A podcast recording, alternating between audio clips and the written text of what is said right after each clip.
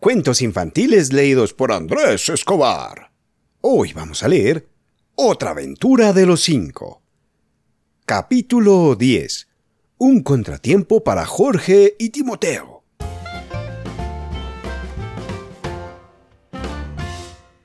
Pero antes, queremos mandar unos saluditos. Para Olivia de cuatro años y Camilo de tres meses que viven en Córdoba, Argentina a Kentley, de 6 años, León, de 3, y Marx, de 2 años, que viven en Los Ángeles, Estados Unidos. A Bruno, de 5 años, que vive en San Pedro de Atacama, Chile. A Dalian, que vive en Calgary, Canadá. A Leire, de 6 años, que vive en Santurce, España a Itzael Viloria, de seis años, que vive en Caracas, Venezuela, a Samuel, de cuatro años, que vive en Carvajal, Venezuela, Alexa Isabel, de cuatro años, que vive en Mexicali, México, y a Leo, de diez, y a su gatico Tiger, en la Ciudad de México, México. Este cuento es para ustedes. Capítulo 10 un contratiempo para Jorge y Timoteo. A la mañana siguiente había que volver a dar clases sin Timoteo debajo de la mesa. Jorge acariciaba la idea de no acudir. Pero, ¿es que iba a conseguir algo con ello? Tenía miedo a las personas mayores. Estas podían castigarla del mejor modo que les pareciera. En realidad, no es que le importara mucho que la castigaran a ella. Lo que no podía soportar era la idea de que también castigasen a Timoteo. Pálida y sombría, la muchachita no tuvo otro remedio que sentarse a la mesa con los demás. Ana estaba muy contenta de volver a dar clases. En realidad, todo lo que representaba agradar al señor Roland le ponía contenta. Este le había regalado por fin la muñeca hada que había en la parte más alta del árbol navideño. Para Ana era la muñeca más bonita que había visto en su vida. Jorge se enfuruñó cuando Ana le enseñó la muñeca. No le gustaban nada las muñecas, y mucho menos la que el señor Roland había escogido para regalarle a Ana. Pero Ana estaba muy contenta y agradecida, y había decidido dar clases como los demás, con todo su entusiasmo para aprender lo que más pudiera. Jorge se aplicó en las clases lo menos que pudo, solo lo indispensable para que no la riñeran. El señor Roland no demostró gran interés hacia ella ni hacia su trabajo. Estaba ensimismado con las lecciones de los demás y entregado en cuerpo y alma a enseñarles a Julián ciertos detalles que éste no acababa de comprender.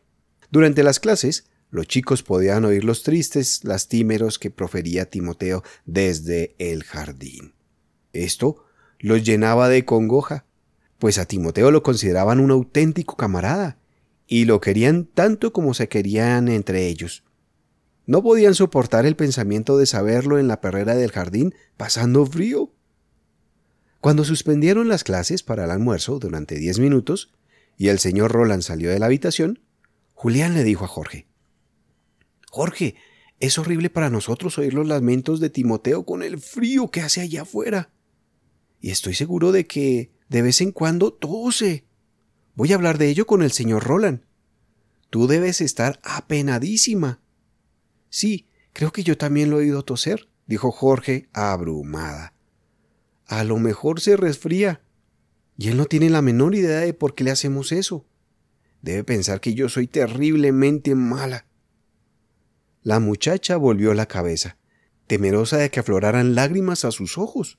Ella tenía a gala no llorar nunca, pero resultaba muy difícil contener las lágrimas sabiendo que Timoteo estaba a la intemperie, pasando frío. Dick le cogió del brazo. Escucha, Jorge, sé que odias al señor Roland y que desde luego no puedes evitarlo, pero ninguno de nosotros podemos resistir el pensamiento de que Timoteo esté allí afuera pasando frío. Hoy, precisamente que parece que va a nevar. Eso sería terrible para él. ¿No podrías portarte muy bien y ser muy simpática con el señor Roland? Entonces cuando tu padre le pregunte sobre tu comportamiento, él le dirá que ha sido buena, y así le podrás pedir que dejara entrar a Timoteo a casa, ¿quieres?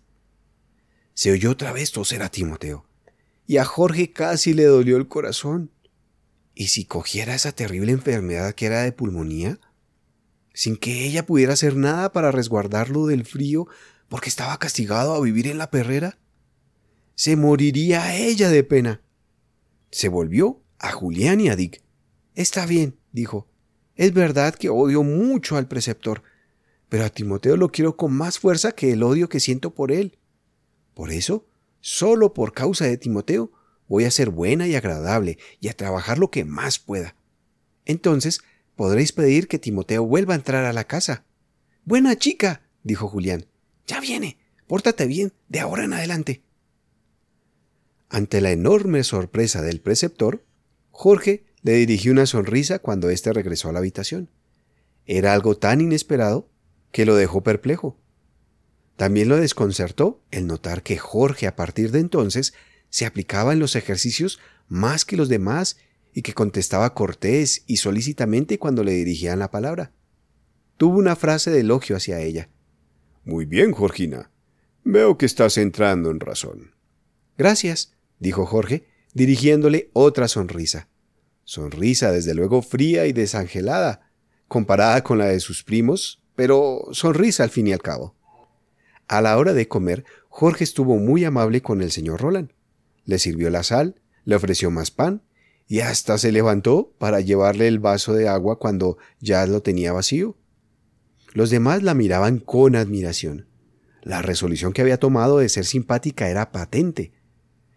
Debía de ser terrible para ella comportarse de ese modo con el señor Roland, que tanto odiaba. El señor Roland parecía muy complacido y deseoso de ser amigo de Jorge. Le contó a ella un chiste y le prometió prestarle un libro que trataba de perros.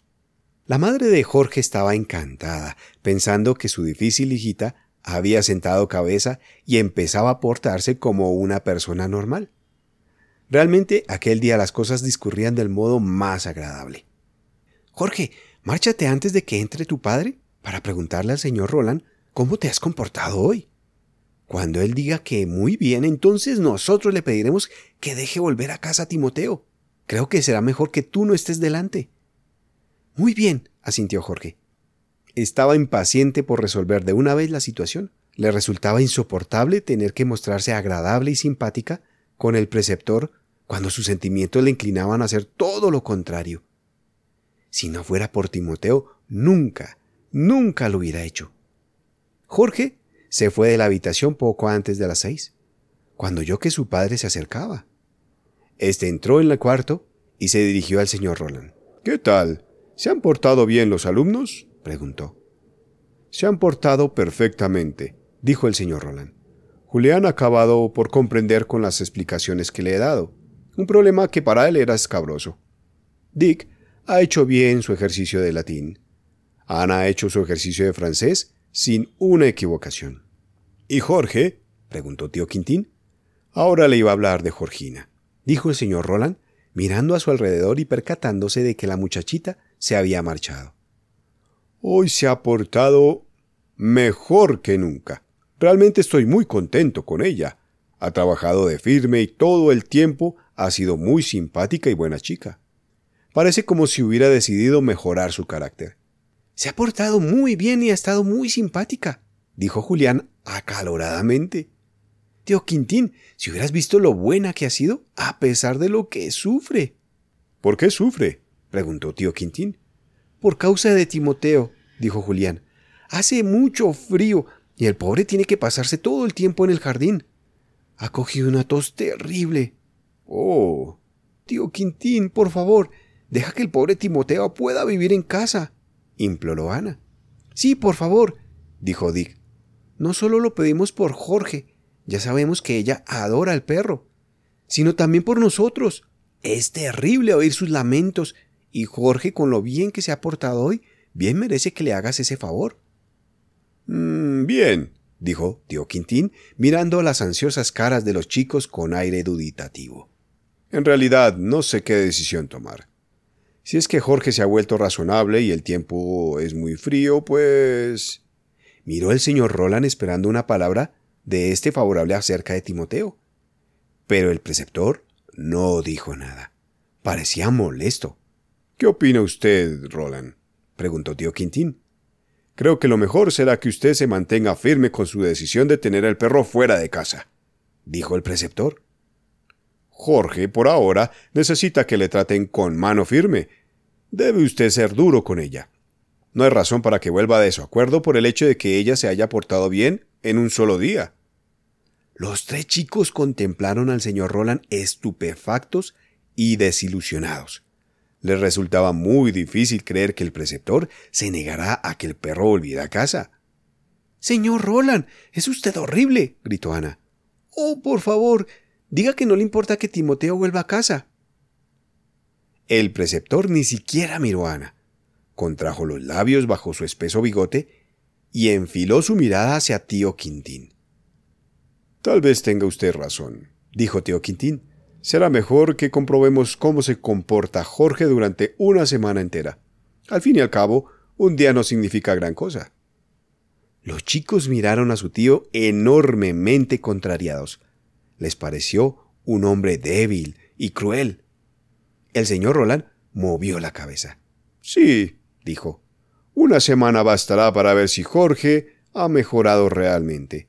Si durante ella Jorgina se porta bien, creo que cambiaré la opinión sobre el perro. Pero por ahora, entiendo que es mejor que siga viviendo fuera de casa, señor. Está bien, dijo tío Quintín, dirigiéndose a la puerta. Se paró un momento volviéndose hacia el preceptor. Venga luego de un rato a mi despacho, dijo. He descubierto cosas nuevas relativas a mi fórmula ya verá los progresos que he hecho. Los tres chicos se miraron uno a otro sin pronunciar palabra.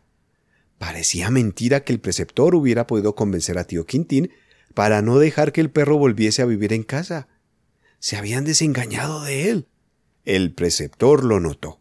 Siento mucho defraudaros, dijo, pero creo que si os hubiera mordido a vosotros como me ha mordido a mí, y os hubiera tirado el suelo como también lo hizo conmigo, no tendríais muchas ganas de estar en su compañía.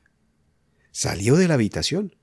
Los chicos empezaron a pensar cómo le dirían a Jorge lo que había sucedido. Ella regresó enseguida impaciente y esperanzada. Pero cuando vio los cariacontecidos rostros de sus primos, se lo vino el alma a los pies. ¿Es que no dejan que Timoteo vuelva a casa? preguntó al momento. ¿Qué ha ocurrido? Contádmelo. Le contaron todo lo que había ocurrido. El rostro de la muchachita se tornó sombrío cuando oyó que el preceptor se había puesto a la vuelta de Timoteo, aun cuando su propio padre había sugerido lo contrario. ¡Oh, qué hombre más bestia! gritó. ¿Cómo le odio? Me pagará lo que ha hecho. Ya lo creo que me la pagará. Salió rápidamente de la habitación, sus primos oyeron cómo cruzaba el vestíbulo y después un enorme portazo resonó por toda la casa. Se ha marchado, dijo Julián. Apuesto que ha ido a ver a Timoteo. Pobre Jorge. Está muy alterada, más alterada que nunca. Aquella noche, Jorge no podía dormir. Daba vueltas en la cama mientras oía las toses y los lamentos de Timoteo. El can tenía frío. Ella estaba segura le había llenado de paja la perrera en la esperanza de que no sintiera tanto el fuerte viento de norteño. Pero el perro tenía que soportar a la fuerza la amarga y terrible noche, más aún cuando estaba acostumbrado a dormir en su cesta, dentro de la casa y al abrigo de toda intemperie. Timoteo volvió a toser, esta vez con una voz cavernosa. Era algo que Jorge no podía soportar. Necesitaba ayudarlo. Lo meteré un rato en la casa y lo frotaré con la medicina que tiene mamá para los resfriados, pensó. Quizás así se ponga bueno. Se vistió sumariamente y bajó las escaleras. La casa estaba en lo más absoluto silencio. Salió al jardín y soltó la cadena del perro. El can se puso a lamerla eufóricamente. Ven conmigo. Quiero que no pases frío durante un ratito, susurró Jorge. Te voy a dar unas friegas en el pecho con aceite. Timoteo corría alborozado tras ella mientras se dirigía a la casa.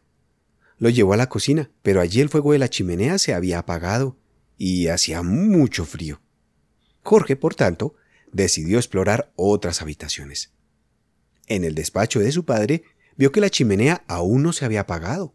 Por tanto, se metió allí con el perro. No había necesidad de encender la luz.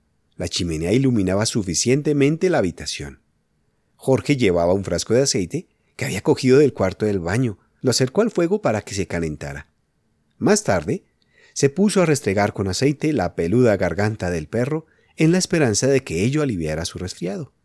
A ver si así dejas de toser, susurró al can. Procura no hacerlo, porque a lo mejor te oyen. Échate aquí, junto al fuego, querido, y caliéntate. Verás que pronto se te pasa el frío. Timoteo, obediente, se echó en el suelo. Estaba muy contento de haber salido de su gélida perrera y estar en la compañía de su amita querida. Apoyó la cabeza en la rodilla de Jorge. Ella lo acarició mientras le susurraba palabras de consuelo. Las llamas esparcían su luz sobre los curiosos instrumentos y tubos de cristal que llenaban la estantería del despacho. Un trozo de leña restalló, llenándolo todo de chispas. Realmente se estaba bien allí. No se sentía frío y todo resumbaba de tranquilidad. La muchachita empezó a sentir la pesadez del sueño. El can cerró los ojos también, enteramente sosegado y tranquilo al calor del fuego. Jorge reclinó la cabeza sobre su cuello. Se despertó cuando oyó que el reloj del despacho daban las seis. La habitación estaba ahora fría y ella tiritaba. Dios mío, las seis de la mañana. Juana la cocinera se levantaría enseguida. Había que evitar que lo encontraran en el despacho a ella y a Timoteo. Timoteo, querido, despierta. Tienes que volver a la perrera, le dijo Jorge en voz muy baja. Estoy segura de que ya estás mejor del resfriado, porque no has tosido ni una sola vez desde que entraste en la casa. Vamos ya, y sobre todo, no hagas ruido. Timoteo se incorporó rápidamente y empezó a lamer la mano de su amita. Había entendido perfectamente que debía abstenerse de producir el menor ruido. Los dos salieron del despacho, cruzaron el vestíbulo y se dirigieron rápidamente a la puerta de la casa.